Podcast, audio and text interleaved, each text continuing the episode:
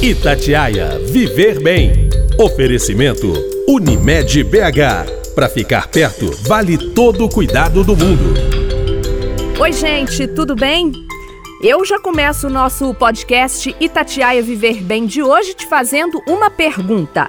Você dorme bem? Quantas horas por noite? Gosta de tirar aquele cochilo ali depois do almoço? Acorda muito de madrugada? E nesse momento de pandemia, será que a Covid-19 afetou o sono dos brasileiros? Se uma noite mal dormida já é ruim, imagine seis meses, um ano dormindo pouco, acordando cansado. Um estudo do Instituto do Sono analisou cerca de 1.600 pessoas. Mais de 50% desta amostra passou a dormir mal e menos horas desde o início do novo coronavírus no país. Segundo especialistas, adolescentes de 14 a 17 anos devem descansar por 8 a 10 horas. Jovens adultos até os 25, de 7 a 9 horas. Adultos, grupo que compõe pessoas de 26 a 64 anos, também devem dormir pelo período de 7 a 9 horas, sendo que idosos de 65 anos ou mais, de 7 a 8 horas. No entanto, a pandemia da Covid-19 e as mudanças nas rotinas das pessoas trouxeram consequências para a qualidade do sono. Para a gente saber quais são elas e tudo mais sobre o sono, nós estamos recebendo aqui no podcast Itatiaia Viver Bem o doutor Oswaldo Fortini Levindo Coelho, que é especialista em clínica médica e cooperado da Unimed BH. Doutor, muito obrigada pela sua participação. É muito bom ter o senhor aqui, viu? É um prazer para mim estar aqui na Itatiaia para contribuir de uma forma. É, é, é interessante com esse momento que nós vivemos, né? Ô doutor, para a gente começar então, quanto podemos afirmar que tivemos uma boa noite de sono, doutor Oswaldo? Bom, na verdade, o sono é um mecanismo de reconstituição do corpo, de refazer o corpo para o próximo dia. Quer dizer, é um descanso em que há um descanso físico e mental e que a gente pode eh, ver se você teve um bom, uma boa qualidade de sono, um bom, um bom tempo de sono, através de como você vai estar no dia seguinte. Quer dizer, bem disposto, com o raciocínio perfeito, é, é, fazendo as atividades todas com desenvoltura, é, com um bom humor. Eu acho que o, o melhor para se saber se dormiu bem à noite é como você vai estar no dia seguinte a sua produção no trabalho, sua produção no estudo. Isso é fundamental. Ô doutor, mas tem coisas né, que podem atrapalhar esse processo aí. Às vezes a gente está lá quase dormindo, mas mexe no celular, assiste televisão. A claridade, doutor Oswaldo, ela pode atrapalhar esse processo aí do adormecer? Bom, para explicar isso é interessante a gente entender que o sono é regulado por uma série de mecanismos. Um dos mais importantes é o mecanismo hormonal, que trabalha no metabolismo do corpo. E a melatonina é o hormônio do sono. Ele prepara o corpo para dormir e ele começa a ser secretado por uma glândula que chama glândula pineal, que, que fica no cérebro. Ele é secretado quando anoitece. Quando começa a anoitecer, começa a ter a secreção dessa melatonina. E a melatonina, é, quando está tudo bem escuro, ela tem a sua maior produção e com isso ela faz um sono mais reparador. Então é fundamental que a pessoa que vá dormir tenha um ambiente absolutamente adequado, promovendo aquilo que a gente chama de higiene do sono, né?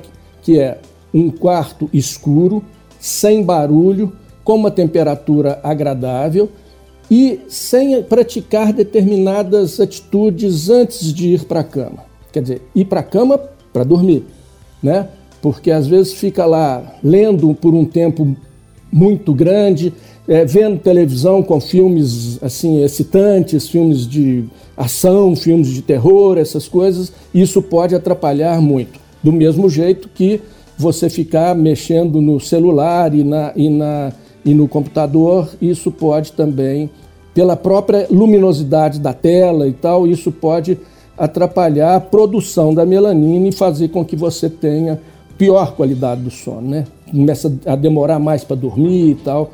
Isso pode acontecer. O doutor Oswaldo, e dormir mal, dormir pouco, é, pode trazer aí quais problemas para a saúde de uma pessoa?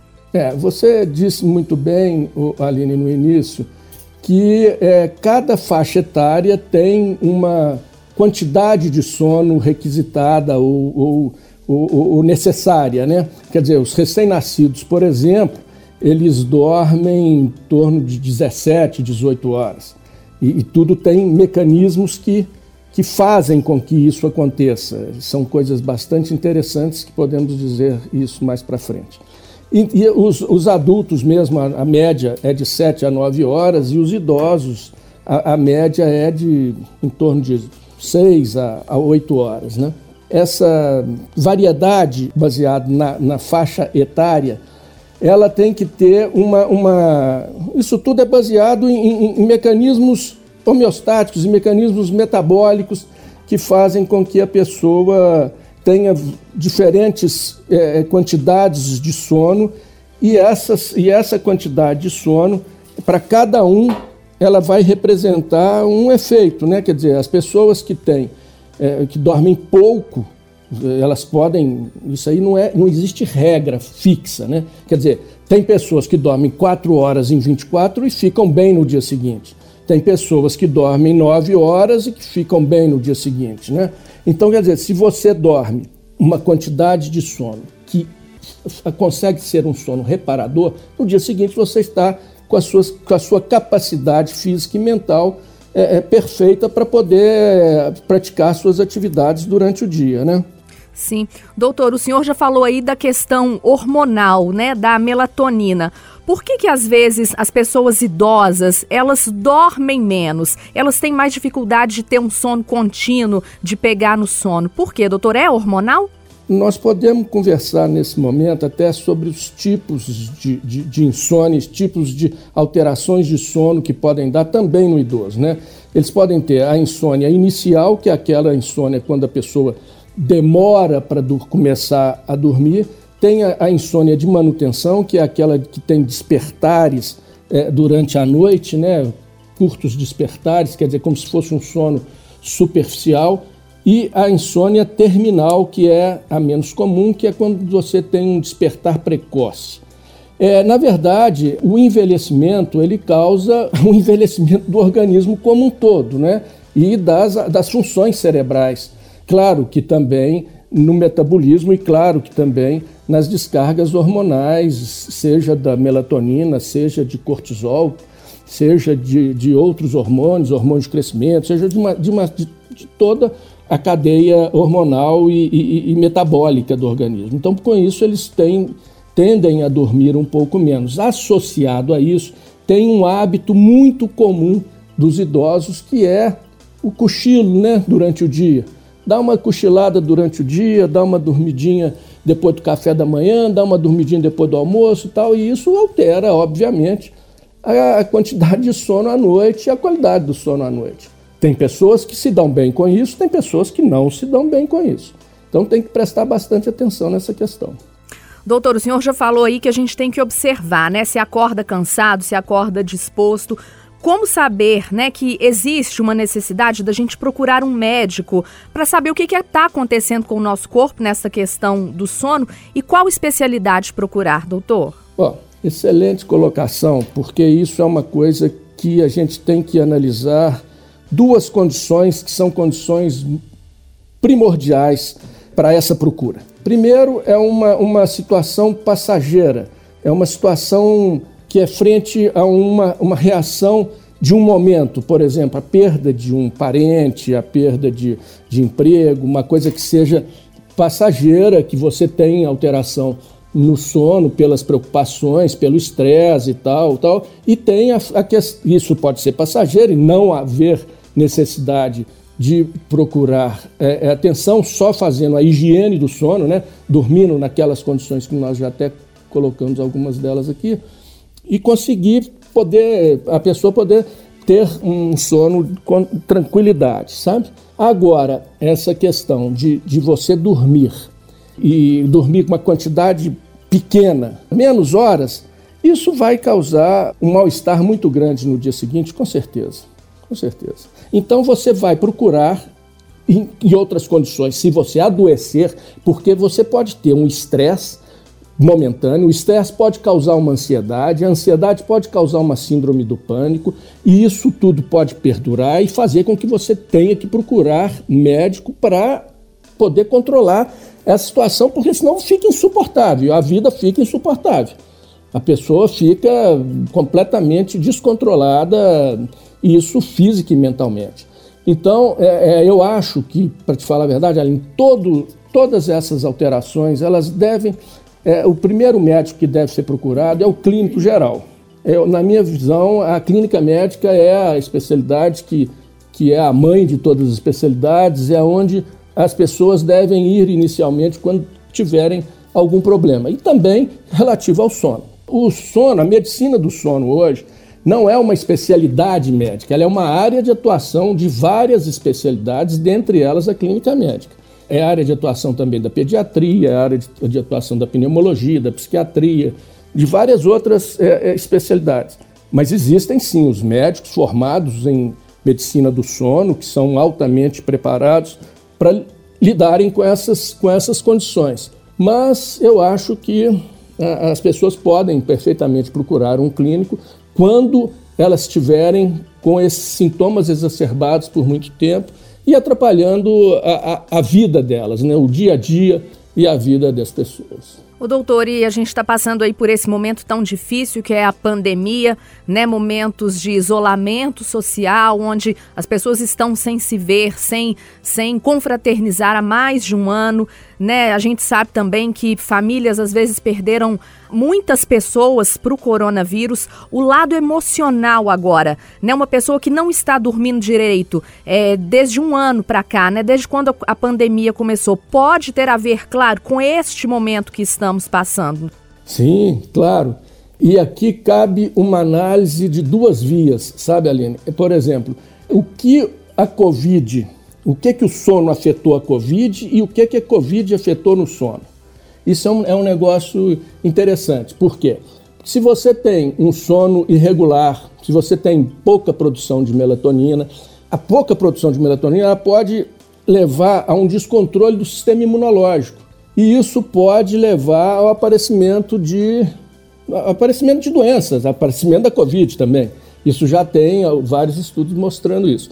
Por outro lado, né, a pessoa que tem Covid, olha só, nós temos que analisar três situações: a pessoa que não teve Covid, a pessoa que teve Covid e a pessoa que já curou da Covid. Então são três situações interessantes. Por exemplo, as pessoas que não pegaram a doença têm pavor de pegar a doença, porque não sabem como é que vão que vão se portar, né? Porque nós temos desde casos assintomáticos até óbitos, né? A gama de, de manifestações aí da Covid é imensa, né? Vai desde pessoa que não tem nada até pessoas que venham a falecer pela doença. Então, o medo, esse, esse medo excessivo que toda a sociedade está vivendo, que todos nós vivemos e por isso devemos manter aquelas, aqueles todos os cuidados, mesmo vacinados, todos os cuidados de distanciamento, de uso de álcool, de uso de máscara, isso é fato. Nós temos pavor de pegar a doença. E isso pode afetar em algumas pessoas mais, outras menos, a qualidade do sono. Se isso for perdurar, se isso demorar para melhorar, aí sim procura um médico para poder ver se vai fazer a, a, alguma intervenção, até não farmacológica, que são orientações e tal, tal, tal, e até mesmo usar algum medicamento que haja necessidade. E temos depois as pessoas que pegam a Covid. Essas existem também vários trabalhos na Europa, nos Estados Unidos, que mostram que é, é, as pessoas que têm Covid podem ter alterações na arquitetura do sono e na qualidade do sono. E agora essa outra, esse outro momento que está sendo estudado e para nós é novo, né? Porque essa doença é nova, é esse SARS-CoV-2 que é o coronavírus dessa Covid-19 ele é uma doença relativamente nova, nós não temos ainda um segmento muito grande. Mas as síndromes pós-Covid, existem vários relatos que mostram que o sono e a alteração do sono pode vir no pós-Covid também, entendeu? Então aí saber se isso está afetando a vida e se está demorando para melhorar, procurar assistência médica para uma intervenção específica e uma melhora da qualidade de vida. Ô, doutor, então, graças a Deus, essa a insônia, né, que é o que mais aflige aí as pessoas, ela tem tratamento, ela tem medicamentos e, claro, medicamentos só com orientação médica, evitar a automedicação. É, isso aí é fundamental. Eu, eu até sempre que posso é, falo sobre essa questão da automedicação, que é uma coisa extremamente perigosa, porque aí envolve desde o diagnóstico até o tratamento correto e interação medicamentosas que podem ser fatais. Né? Mas a, essa questão da, da, da insônia, nós temos vários tipos de insônia. Nós temos insônias decorrentes de doenças as mais variadas, nós temos insônia decorrentes de medicação que a pessoa faz uso e temos insônia reativa a alguma, a alguma situação de momento, ou seja, de luto ou de perda de emprego, alguma coisa é, que altere a sua vida cotidiana. Então, é, ela tem, é, é um, a insônia é um sintoma né, que, que manifesta, por exemplo, tem doenças da tiroide que pode dar é, uma insônia, por exemplo, hipertiroidismo, tem doenças cardiovasculares que pode dar, doenças neurológicas como quadros de demência, pode ser, ter doenças psiquiátricas como depressão, como ansiedade, como pânico. Tem uma série de, de, de, de situações em que a insônia está inserida. Então, quer dizer, ela é uma manifestação pode ser de alguma doença, pode ser de algum medicamento que você faz uso, ou pode ser uma reação frente a uma situação de vida. Ô, doutor, o senhor até já falou aqui, mas eu queria repetir porque é uma dúvida comum. A tal da sonequinha ali depois do almoço, doutor, pode ou não pode?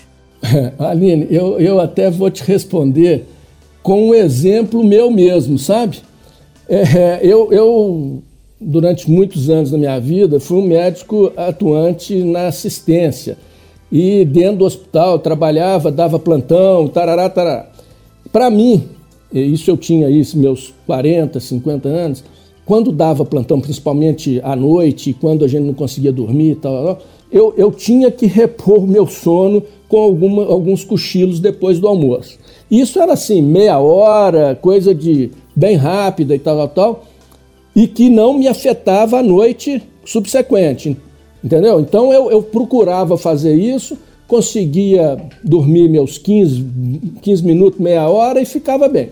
Os cochilos depois do almoço, eles dependem de cada um. Para umas pessoas faz bem, para outras eles como se roubassem horas de sono à noite, entendeu? Você vai ter um reflexo de um, de um, de um sono menor ou de, ou de pior qualidade à noite, porque isso tudo em relação vigília, sono, isso tudo é regulado pelo relógio biológico. E o relógio biológico do ritmo circadiano, quer dizer, anoiteceu, escureceu é noite, clareou é dia, que é regulado também por questões hormonais, você tem, uma, tem que ter um horário certo para dormir. Você não pode ficar um dia, você deita às 8, outro dia você deita às 10, outro dia você deita à meia-noite. O correto seria ter um horário certo para dormir, porque aí você deve ter um horário certo para levantar, correspondente àquelas horas de cada faixa etária, como nós já dissemos anteriormente. Então, isso varia muito de pessoa para pessoa. Ô doutor, e para a gente terminar, a gente sabe né, que o coronavírus ele não é é, o único culpado aí pelos problemas relacionados ao sono. Ansiedade, estresse, né? Uma pessoa que às vezes está passando aí por um momento financeiro conturbado. Como é que a gente faz, doutor, para colocar isso tudo na balança e pelo menos na hora de dormir tentar ter um sono tranquilo? É, isso não é fácil nessas condições.